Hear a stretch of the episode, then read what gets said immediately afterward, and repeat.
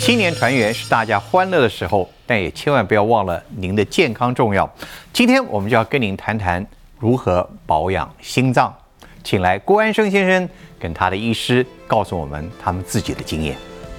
我们那个时候好像有点荒唐，好像都不管不管的身体，酒照喝，对不对？还是一样的这个这个我们。今天节目前半段就是郭大哥要回忆那段荒唐岁月。哎包括一部分有有你在哦，有，那不要，怎么样？过年喜气嘛哈，大家难免会呃暴饮暴食啦、畅饮。那最重要的就是有时候欢乐过头就忘了吃药。像我以前在做心肌梗塞值班的时候，过年过节通常都是比较多的哈。走了一半，忽然觉得整个人就是没有力气，就好像那个一下就软掉，就就要往下往下蹲。那在那坐一下以后就没有事了，那我也就不在意，没有没有怎么注意它。那直到有一天我站起来，忽然扑倒在前面的沙发，那时候才觉得哦，大概我有问题那。多危险啊！因为万一前面有一个对呀对呀，你撞上去是啊是啊，脚老化出现在左心房的话，它就会产生一个病，就是我们所谓的心房颤动。在八十岁以上，呃，每十个人就会有一个有心房颤动。那我们现在有一个心导管的技术呢，就是把左心呢整个把它封堵起来。封住，但那我们对心脏的血流运作不会影响哎。，像顾先生他这种很年纪大的心律不整的病人，有时候心房的功能就是变成并不是那么的重要，它有功能，但是不是扮演非常重要的角色。这个房间可以暂时关上的。可以暂时关上。对对对。风趣的人物，认真的故事，都在大云食堂。好高兴在这个过年的喜庆当中，欢迎了两位我的老长官，也是我贵尊尊敬的我们的媒体的前辈郭安生先生跟蔡家缇医师，来自台湾台大医院。哦，两位今天来这边，其实来讲，不仅是跟我们一起过节，同时告诉我们过节里面很重要一件事情，快乐要有，健康更不要忘，对吧？对。所以我今天有很多的年级的进行话题要问了，但是我先要问一下顾大哥跟蔡医师，很简单一个浅显的问题啊。蔡医师是您是心脏专科的，对。心血管的专科，没有错。对啊，您自己心脏怎么样？呃，就我目前的感觉来讲，应该算还不错，？OK，因为我知道怎么样来保养。那顾大哥今天请您来这边，您的心脏来讲是最近一段时间都是蔡医师来照顾您，对不对？对，而且蔡医师很有趣，他要是自己在行医了二十多年之后，自己最近还出了这本书，心脏不会对你说谎。换言之，心脏很多的讯息你自己要小心点。没有错所以郭大哥，你的心脏有曾经开始对你说谎了吗？我的心脏啊，现在当然都是靠蔡医师来帮我那个什么。其实当时我，我现在觉得 年轻的时候啊，特别是呃事业刚刚开始，嗯，那么三十多岁的时候，那时候都打拼嘛，压力也比较大。另外一个就是呃喝酒。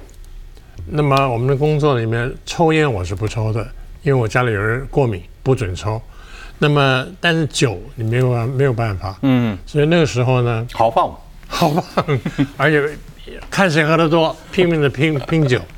那我大概四十岁以后，高血压就血压就有有升高，但也没有觉得怎么样，所以我觉得那个时候可能把那个身体就弄坏了，那心脏也就坏了。蔡医师，就你来听听这个呃顾大哥很简短的这个叙述来讲，是不是符合了他可能后来碰到的问题的原因？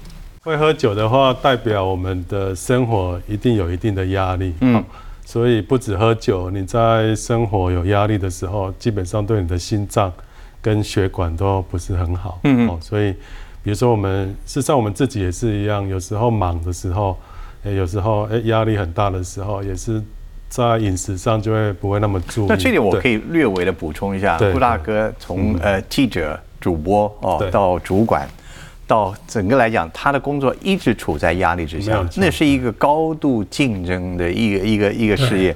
所以郭大哥不能怪不能怪品酒，不能怪品酒，要怪那些竞争者，对没有错。要怪那些，不能怪观众 观众当然不敢不敢，不能得罪。好，所以我们今天来谈一个很有趣的问题。其实我觉得压力，就是如您这本书去提到没有，我们台湾最面临最大的问题其实就是三高，但现在还加上压力也高对哦，而且这个呃，尤其在我们看到很多资料。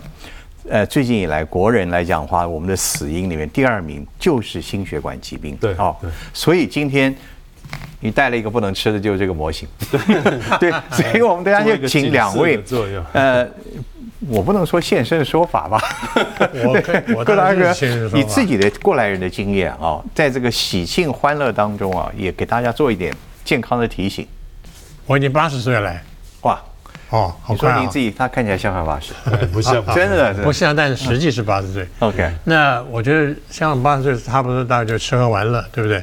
第一个吃现在受了限制，嗯，那不能吃太甜，不能吃太咸，不能吃太油，尤其不能吃太油。但我很喜欢吃什么东坡肉这种，所以你只能这里就有，不过我今天放的离你远一点，不能给你。所以你看着它，你又不能吃，那个那个是一个煎熬。包括你有能喝酒，但是你现在不能，为了身体你不能去喝。嗯那种那种压抑是，好不不很难熬的，要有自制力。嗯所以吃喝完了，第一个你就不就不能就要受到限制。嗯，所以你过这个年，我很怕就是跟大家一起吃饭说哇，满桌的这个佳肴，这个是什么东西？但是很多东西我要挑，这个能吃，那个不能吃，这个吃，所以这是一个第一个比较受到影响的，嗯嗯。这是第一个。那所以说，您现在回看自己过去的这个过去的岁月当中，你有觉得有什么事情应该当时做一些修正调整，可能今天还可以吃喝吗？对，我觉得过去是我们的工记者的工作或者新闻工作是第一个的压力大嘛。对，第二个，我觉得记者好像生活，我们那个时候好像有点荒唐，好像都不管不管你的身体，你身体有什么呢？大概年轻就可以挡过去了。所以那个时候体检，我告诉我左心室肥大，我每一年会做健康检查，但那时候也没有觉得说特别怎么样。你那时候做健康检查就发觉心室有肥大的问题左，心室肥大，但你没有放在心上，没有放在心上，这是心的问题，就是第一个心里已经给你讯号了。对，但我疏忽了，因为我没有什么特别那种酒照喝，对不对？还是一样的这个这个我们今天节目前半段就是顾大哥要回忆那段荒唐岁月。哎，包括一部分有有你在哦，有，那不要了，不要，不要回忆。其实我我我今天也是带一个一个学习者的心情来，因为我觉得，其实说起来，呃呃，到了某个年龄之后，我们可能都会发觉当初忽略的事情没有，现在开始回来找你了。嗯，哦，那这是很有意思。我先就我们前桌上摆的这些，先来跟大家分享一下。嗯哼，我们给我们两位都准备了三种饮料，嗯，茶、水、咖啡。嗯，这三种饮料，蔡医师，您的建议或您给大家的提醒是什么？嗯那我知道我们现在台湾或者是全世界很多人在喝咖啡，那在我们东方也很多人在喝茶。嗯嗯，那基本上根据一些以往的一些大规模的研究，适量的咖啡跟酒啊，哈，它对我们身体是有帮助的。那包括心脏跟血管哦，嗯那甚至可以帮助血糖的控制跟血脂糖、血脂肪的控制。但是唯独有一项心脏病，就是比较怕咖啡跟茶，那就是所谓的心律不整。哦心律不整，对，因为我想大家对于心脏病的了解，大部分都还是集中在心肌梗塞啦，冠状动脉或者说冠状动脉，但是大家比较忽略了一个病，就是心律不整。哦，所以假如说有比较严重的心律不整，基本上比较大量的茶或者是咖啡。或者是含咖啡因的食物都会引发心律不整你这边。其实其实有两个重要问题，是我来这个讲，就是我们刚刚讲的台湾的十大死因当中，前两名，第二名就是心血管疾病。最主要的心血管疾病应该就是冠状动脉的问题，对对对以及心律不整的问题，这是两大类。两大类。不过您刚刚讲的冠状动脉，大家似乎很熟悉，经常我们看到很多的，呃，很不幸的一些，包括猝死事情，大部分是冠状动脉。都是冠状动脉但心律不整到底占的比例也高吗？现在？呃，心律不整它本身可以是一个病，但是大概有一大部分也是因为冠状动脉疾病所引发出来的一个次发。我们今天在座的三个人当中，有没有有一个人有心律不整？心律不整的，呃 我旁边这位傅先生我就有现在已经心律不整。了，因为对，我已已经整好了。心率调节所以。我们等一下就要讲这是怎么整好的。但是您刚刚讲的问题，第二个是您觉得茶对。可能对心律不整会有影响，对会有。什么样的影响？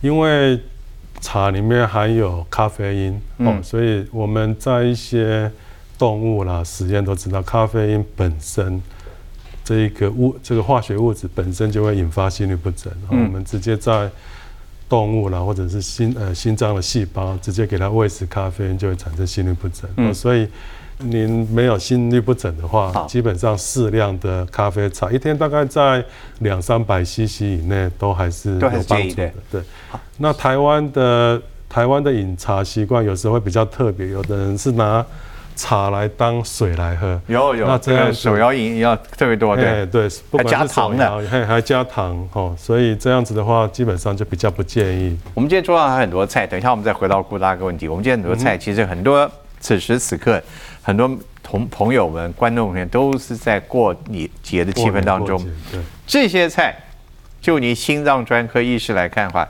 大略扫过去，你你你你的意见是什么？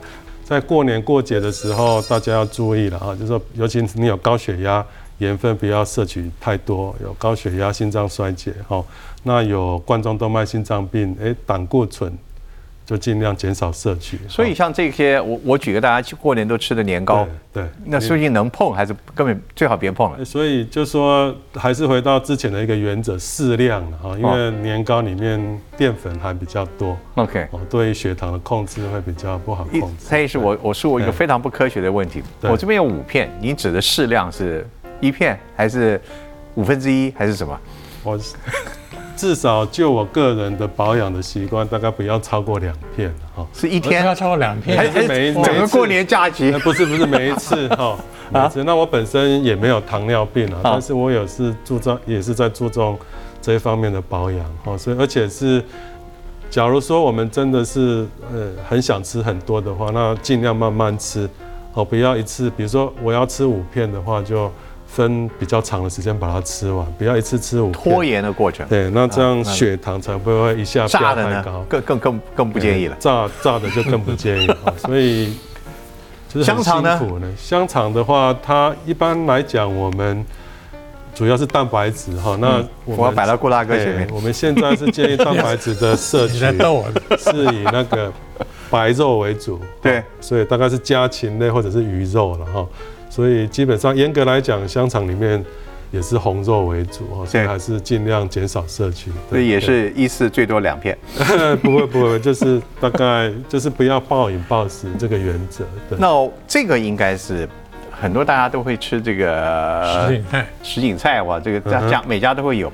对这个里面的一般来讲，看似是蔬食的成分，对对对你有什么特别要注意提醒，还是真的可以放心吃？对。假如说是蔬菜的话，蔬食为主，豆类为主的话，我想大概就比较没有什么限制。那除了说你本身有痛风的话，豆类就不要吃太多。以所以这些看起来是友善的啊，可以放这儿。对。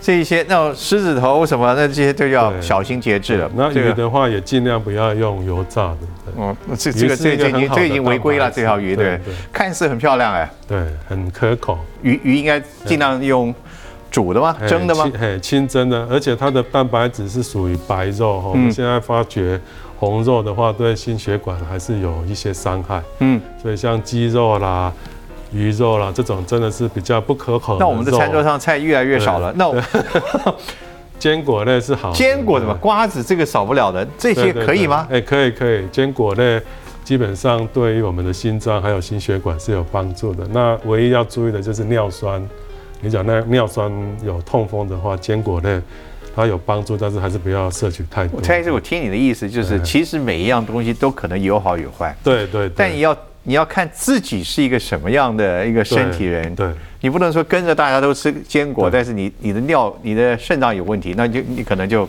不行了。对啊，还有我刚刚一直强调的适量哦，就算你有糖尿病，你也可以吃一些适量的糖果了，或者是淀粉。那第一个原则就适量，第二个就是说不要一次吃太多哈。真的哎，对对。所以郭大哥，那您慢慢吃您家里今年的年夜菜大概就这样子。我我听了以后，我 不要过年了。我觉得我好我好可怜，我大概只 能吃这边的，我爱人那边都不能吃啊。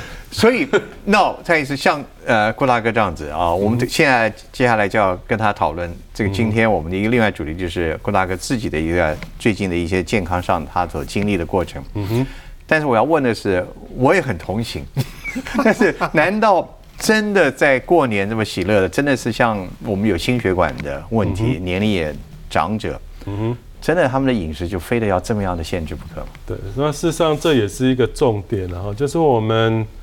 饮食啦、暴饮暴食等等，它对于我们身体或者是心血管伤害，哦，它通常都是呃经年累月的哈，也不会说我今天啊怎么样怎么样，哎，就明天就马上心肌梗塞等等哈。所以事实上有一些我们因为门诊有很多病人啊，我们跟他讲了那么多限制以后，那那他觉得哎，那我干脆就。不要火算了哈，因为这些对我来说都是很重要的哈，所以我刚刚还是强调就是适就是适量都可以啊。假如说你真的一不小心吃太多，也不要觉得有罪恶感，因为它对于你的心脏的伤害也不是说这一两天的。那最重要的就是你一定要按时吃药了哈。嗯，假如说有血压高、胆固醇高、血糖高的问题，你有按时吃药的话，你偶尔逞一下口腹之欲，我想大概。应该算是还好了哈，是不是过年期间，特别是冬季，正是心血管问题，很多人是吃了年夜饭之后出来就开始发，就出来了。这个是非常正确的哈，因为我们的过年，不管是国外国内，都是在冬天哦最冷的时候哈。那过年喜气嘛哈，大家难免会呃暴饮暴食啦、畅饮啦。那最重要的就是有时候欢乐过头，就忘了吃药。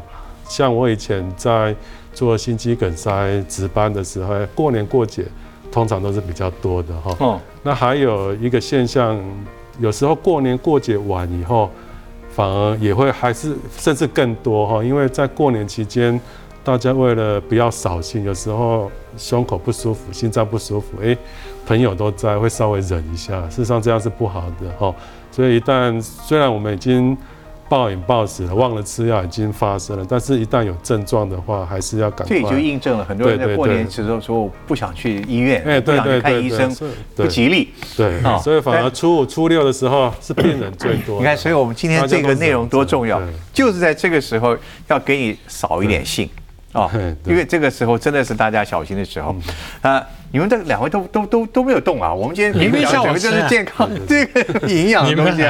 对，不不大哥要慢一点。我现在就要请教，今天您刚刚讲的心律不整，心律不整这段过程，您跟我们讲一下，您自己是怎么怎么样发现、怎么开始的？我你可以去。最早就是呃胸闷，睡觉的时候就是躺平嘛，躺平的时候。你就觉得呼吸不是很顺畅，那这个是几多久以前开始？几岁的时候才发现？大概差不多有四年、四三三四年、四年左右。对，嗯。然后你就要必须要坐，我会坐在那个按摩椅上、躺椅上，那样子人比较竖起来就可以呼吸。然后那个时候，那时候感觉到，才觉得说哦，是不是心脏有问题？所以后来，那我也因为有一些医生的朋友，还有那个蔡医师的。学长吗？呃，老师，老师，嗯，然后那个问了以后，我才知道说，哦，心律不整。你有自己有在这个呼吸之外，有有有有在行动当中发生过什么样的事情吗？我有一次在办公室，然后开完会，我走到我的办公室去，开完从会议室，其实不不不长，就很短一条路，哎，走了一半，忽然觉得整个人就是。没有力气，就好像那个一下就软掉，就就要往下往下蹲，就整个蹲下。还好旁边很多同事帮我扶起来。那在那坐一下以后就没有事了。那我也就不在意，没有没有怎么注意它。嗯，其实我想那个就是一个前兆，告诉你了。那么我呃有一段时间就是你站起来以后，你从坐起来站起来以后会觉得有点黑，眼睛有点黑，有点晕一下，有点晕一下。那我太太讲说：“那你起来站起来太快。”那直到有一天我站起来，忽然扑倒在前面的沙发，扑上去，因为真的昏倒。那时候才觉得哦，大概我有问题。那多危险啊！你万一前面有一个硬物，你撞上去，是啊是啊。刚刚你看到的顾大哥所叙述这段，嗯哼，到底是发生了什么事情？就以他的这个刚刚所叙述这段，嗯所以我们才说病人的经验是最珍贵的哈。所以刚刚顾大哥描述的一些现象，真的就是跟心律不整哦或心脏病是非常典型的症状哈。那我们首先来提到，就是说顾大哥他后来呃没有马上去看医生，这也是心律不整他很常见的一个现象，就是说他心律不整他的发作是呃有时候阵发性的，他不会像说身体的病痛啊一直很不舒服，我马上要就医，他是突然发作，然后自己就会好哦，所以你会觉得啊啊算了，明天再看看等等，会有这种姑且的心态哈，所以这是一个心律不整一个特点之一哈。那第二个就是刚刚顾先生有提到过，诶，他好像突然快要晕过去啊，趴倒在沙发上哦。这事实上心律不整，我们很简单的分类分成心跳太慢，或者是跳太快，或者是乱跳。那刚好顾先生两个都有了哈。哪两个？就是太慢跟太快都有。太快跟慢？对对，那 对，所以太慢的话，就是刚刚顾先生提到的，会昏倒。哦，那跳太快发作的时候，就会像刚刚顾先生提到，哎，躺着的时候很不舒服，一定要坐起来，就是类似我们因为心脏跳太快了，类似心脏衰竭的所以他刚看到是一个很表面的、很典型的现象。对。那您现在告诉我们，对，他心脏发生了什么问题？您这边有一个模型。哦，对对好。对，所谓的忽忽快忽慢哈，通常都是并存的。然后我们先从。忽慢开始讲啊，事实上我们心脏会跳大概平均六十到一百下，那小于六十下就叫做太慢。那我们心脏会这样很规律的跳动，是因为我们有一个结构在我们的右心房这边，它叫房室结哈，它是在发号我们心跳的一个口令。一般来讲，一天大概跳十万下。哎呦，事实上这样子的发号施令的一个动作。他有时候他也会累，或者是退化，所以已经是个老朋友在里边。他 像有的人，他这一个发号施令，他提早退休，他大概七十几岁，他就，诶，本来一分钟都有六十下以上，它就慢慢变成五十几下，嗯，四十几下哈。那刚之前顾大哥有提到，他甚至到三十几下，三十几下，三十下，对。所以我们心跳到三十几下的时候，就会像顾大哥所讲的一样，就会。昏倒，因为昏倒是就是他体内打出血分氧不够了，是吧？对，我们打出去的血液量不够，嗯，所以它造成心跳慢的这个问题，就是主要是这一个。那为什么又会快呢？哎，那这一个就是现在很重要的观念啊，就是说，事实上我们我们之前在讲心肌梗塞，都是在讲心室嘛，哈，那这些冠状动脉，那心律不整最常见的问题还是在心房。那我们心房分左右心房，那假如老化出现在左心房的话，左边的，嘿，它就会产生一个病，就是我们所谓的心房颤动，是目前最常见的心律不整。哈，所以通常在八十岁以上，每十个人就会有一个有心房颤动。但他那个也是因为老化造成的大部分都是老化。那年纪大，身体没有其他疾病，就是老化。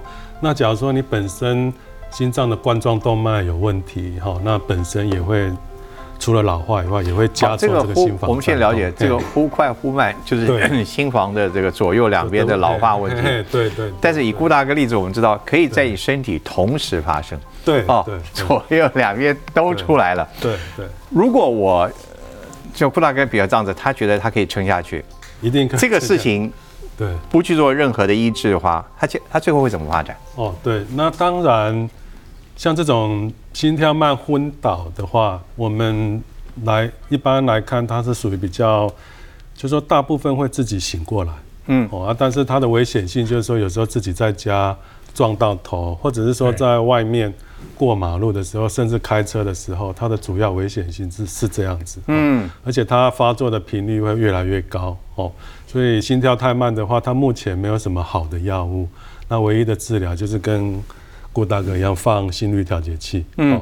那假如心跳太快的话，呃，初期我们都会用药物来治疗。哦。那但是这个药物治疗有几个缺点啊？一就说，因为它跳太快，我们就是要让心跳变慢。所以它只要两个并存的话，它心跳慢的问题又会被加重。那左心房有一个这个像。耳朵的结构哈，它因为心脏乱跳不规则，里面会有积血块，哦，所以你都放着不去管它，就比较容易中风。所以这问题是不可忽视的问题。哎，绝对不可忽视啊！所以有时候我们连我刚刚提到过，八十岁以上大概每十个就有可能有一个有。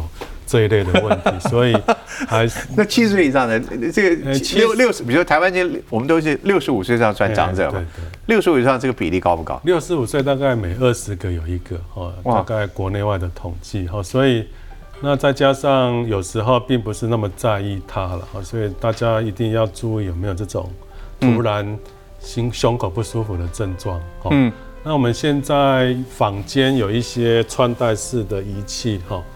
那现在比较有一些手表都有心电图的功能，所以大家假如说呃怕怕有这个病的话，也可以买来戴。那突然胸口不舒服的时候，可以记录心电。所以以顾大哥的情况，后来他现在做了什么样的医疗？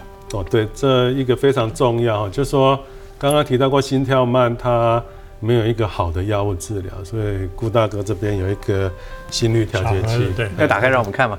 它是它是可以摸摸得到的哈。那我今天 我不是六块肌，是一块肥肉。这个心率调节器这是传统的啊。那我们现在有一个比较新的技术，就完全摸不到，也看不到哈。我先问这整个情况改善了什么？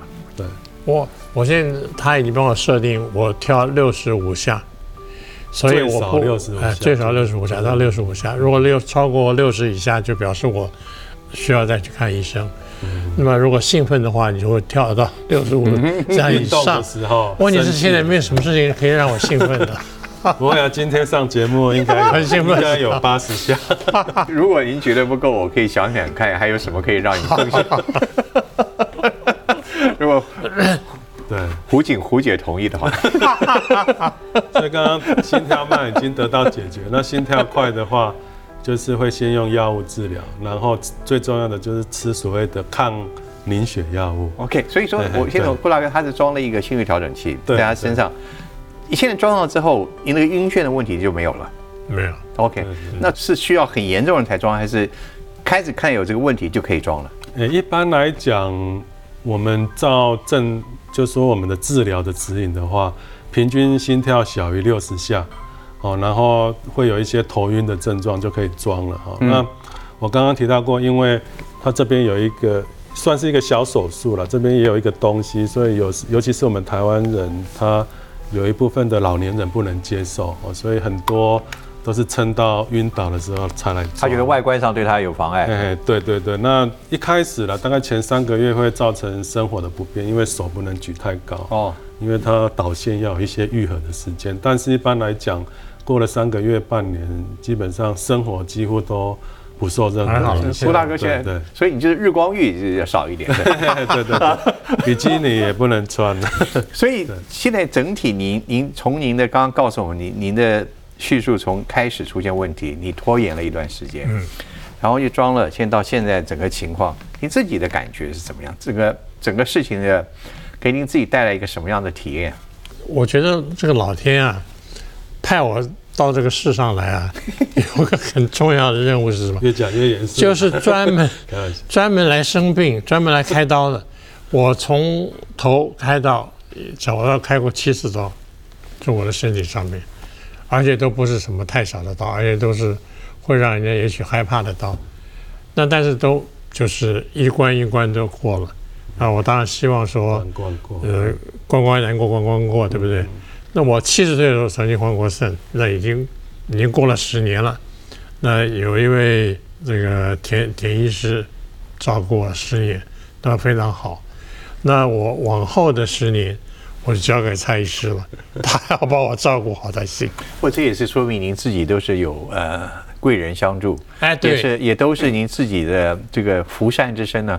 身体的哦，一关生下这身体对顾大哥很好哎，对，基本上，所以说可能就是提醒您的时候，也许当时稍微更快一点，对，也许就可以做这事情。那我也要问一下蔡医师，如果我已经预见有这种情况。我的这种所谓呃心律不整的问题，有任何的预防方式吗？一般来讲，比较年轻的心律不整，它大部分都会有家族史，好、所以你只要听到就是说，诶、跟你有血缘关系的，诶、他在年轻的时候就有心律不整这个病的话，诶、那你就要更加注意哈、那就是要提早做检查，或者说你要自己注意一下有没有这种突发性胸口不舒服像我自己，我我公布我的病史好了，我我我呢四十岁开始有高血压，那我的家族家族是有有心血管的，心血管也有有中风的过去哦，所以我现在也也过了六五了，所以我该该开始注意了是。对对对，我刚刚提到，哎，我现在有点昏了。你看五六了，你 就我跟你再一次，我觉得我觉得每次看到医师对话完了之后，就会觉得好好重要的提醒对。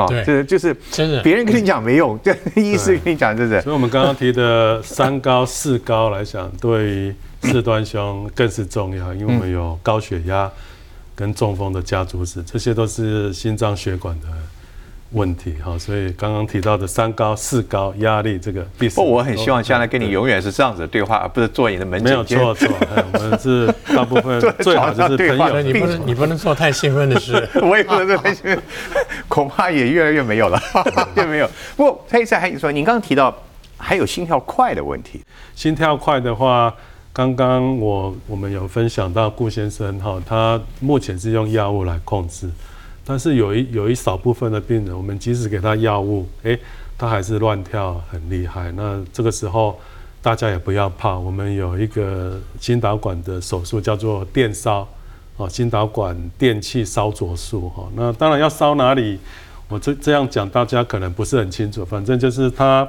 发病的源头在心房，哎，我们就是去心房里面找它的源头，把它烧掉。烧了之后呢？烧了之后，大概有超过六七成的病人都可以症状大大的减少。因为你烧掉什么东西？就是说呃，就是心率所谓的心率不整，它就是有一个心脏里面有一个乱放电的一个源头，哦，哎，有一个源头。你把开关关了是吧？嘿嘿，把源头除掉哦，所以这是第一个，就是说心导管电烧的技术。那我们刚刚也有提到，就是会产生血栓血块嘛，哈、那这个因因为大家很多人都说，诶、我猝死比较不怕，我比较怕中风哈，嗯就是为了要防止血栓造成的，我们都会吃所谓的抗凝血药。诶，像顾先生有现在也有在吃抗凝血药。那抗凝血药有时候有一个缺点，就是我们让血栓血块不容易形成。那这样子，你想一想，那应该是比较容易出血嘛，哈。有时候我们吃抗凝血药的时候，有伤口啊，就容易出血。那都不打紧，有时候我们的出血是会危及到生命的，比如说大量的肠胃道出出血，甚至我们不小心撞到头，或甚至没有撞到头就产生脑出血。哦，那脑出血本身也是一种中风啊。哦，所以为了要避免这种副作用的话，我们刚刚有提到过，我们的血块都会大部分有九成都会堆积在我们这个左心耳里面。那我们现在有一个新导管的技术呢，就是把左心耳整个把它封堵起来，封住了，嘿，封住了。那封住了以后，它里面就不会产生血块。那我但们对心脏的血流运作不会影响。哎，这个也是大家很常问的哈，就是说我们基本上在呃像顾先生他这种很年纪大的心房占呃心律不整的病人，有时候心房的功能就是变成并不是那么的重要，哦它有功能，但是不是扮演非常重要的角色。这个房间可以暂时嘿关上的。嘿嘿，可以暂时关上，对对对，那就不用再吃抗凝血药，这也是最近进步很多，不管在药物或者是心导管或者是外科手术的进步上都非常的多哈，所以基本上大部分都可以处理。那我现在接下来给郭大哥做点兴奋的事哈。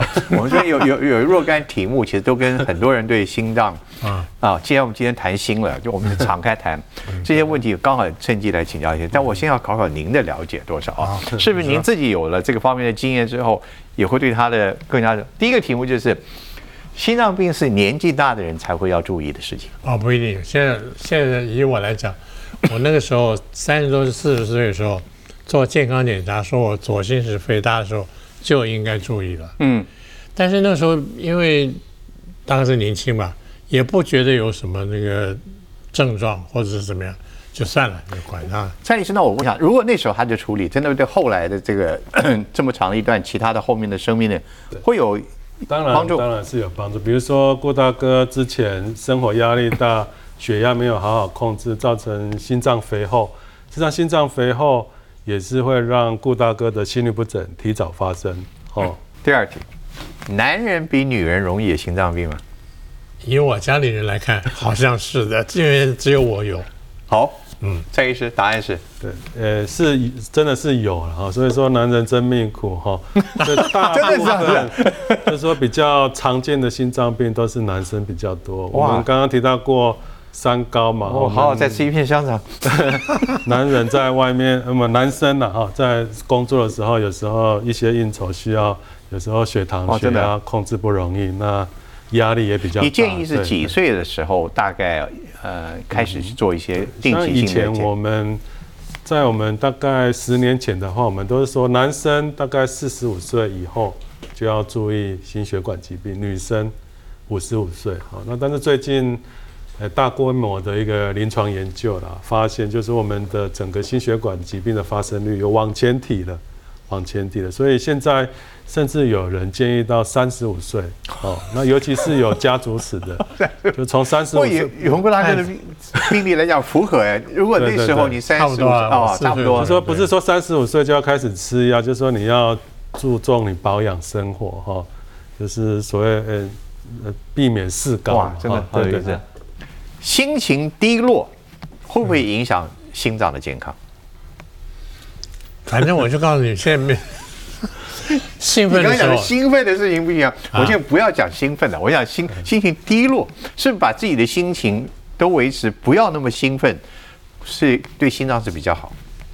我觉得现在应该是应该人整个情绪让你维持一个很稳定的那，太难了。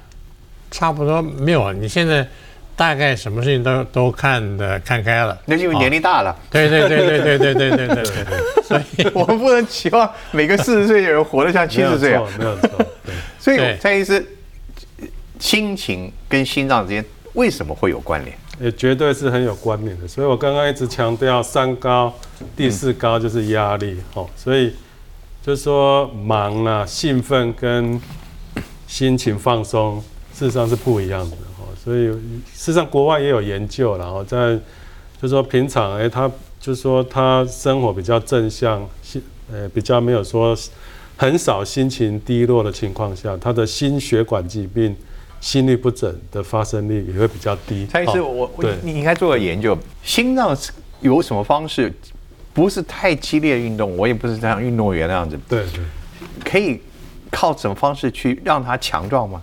有生病的心脏，我们可以做一适当的心肺的活动。那怎么样叫适当的？我们有一定的标准啊。我们基本上跟我们的复健科都有很很好的合合作。那现在比较大、比较有趣的问题就是，我们一个健康的人有没有办法，就是说，经有一些或运动或什么，让我们的心脏变强或嗯，那我个人的想法是，大概没有办法了哈。基本上我们的心脏已经很健康了，我们就好好保养它，不要让它不要有三高或等等，不要去破坏它就好了。我们只有一个正常健康的心脏呢，基本上跟有一个比较强的心脏是一样的。我突然一个想法，所以说，呃，那种觉得自己已经可能有点小问题的人，对你不要去 妄想你可以用 什么运动方式能够改良它，然后不去看医生，这不可能的。对对对反而有危险，是吧？对对，好，们那我打消我打消我的主意了。要做一个正确的诊断，然后治疗这样。我知道顾大哥刚刚也提到了，他后来在做这个治疗的过程之后，你后来有装了支架是吧？有有我装了一根支架，装了支架，他装支架的理由也跟他的心律不整是有连接的吗？呃呃，是另外一个病，所以有三条血管哈，在中间这里，还有右边、左边一条，右边这一条。嗯那这些都是我们左心室的命门啊，那供养我们的一个左心室的一个养分跟氧气哈。那假如说这些血管因为我们三高的问题，或者是我们生活压力太大，里面就会产生动脉硬化斑块，就好像我们家的水管塞住了。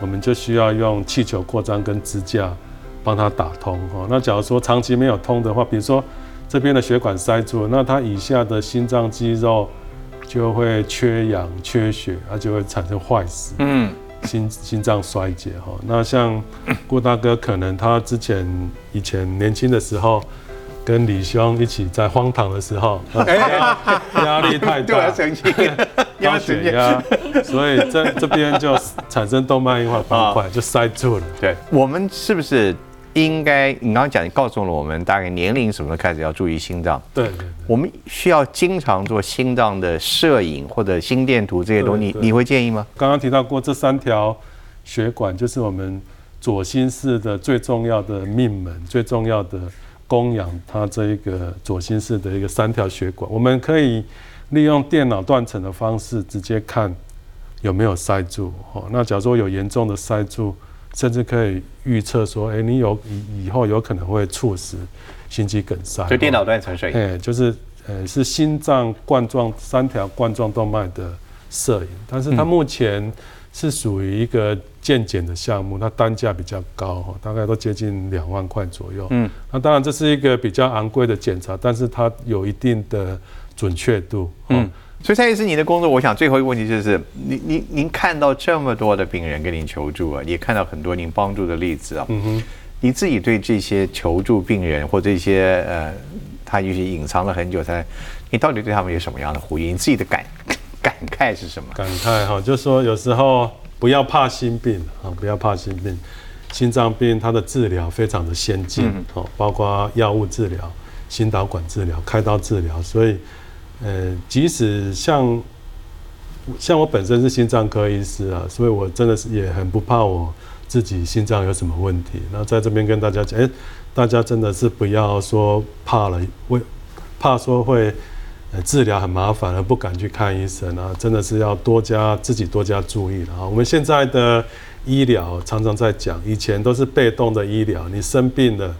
医生来帮你治病，那现在已经进展到所谓的主动的医疗，你要自己去发掘有没有这个病哦，然后再来去找医生哦。所以是反过来，你是告那些鸵鸟把头，哎，对对对，拉起来就是不要啊不要去怕它，不要去怕它。如果你的书上讲的，其实心脏已经给你很多讯号了，对对对，他不会对你说谎的。对对对，也也有那个信号，你只有充耳不闻，那最后就是我我刚几乎要脱口而出，付出代价，不能讲，对对，因为心脏病 就会受一点小罪。对对，那当然，对，心脏病，我这边要提醒大家，它最严重的就是产生猝死，猝死啊，就是说在没有预警的情况下就多可惜啊那个生命很可惜。对，它不像说我们，比如说我们癌症啊，哈，身体不舒服啊，造成你每天症状很不舒服，你都可以预期说啊，我以后真的会怎么样怎么样。但是心脏病，它平常真的是症状不多，三高也不会有什么症状啊，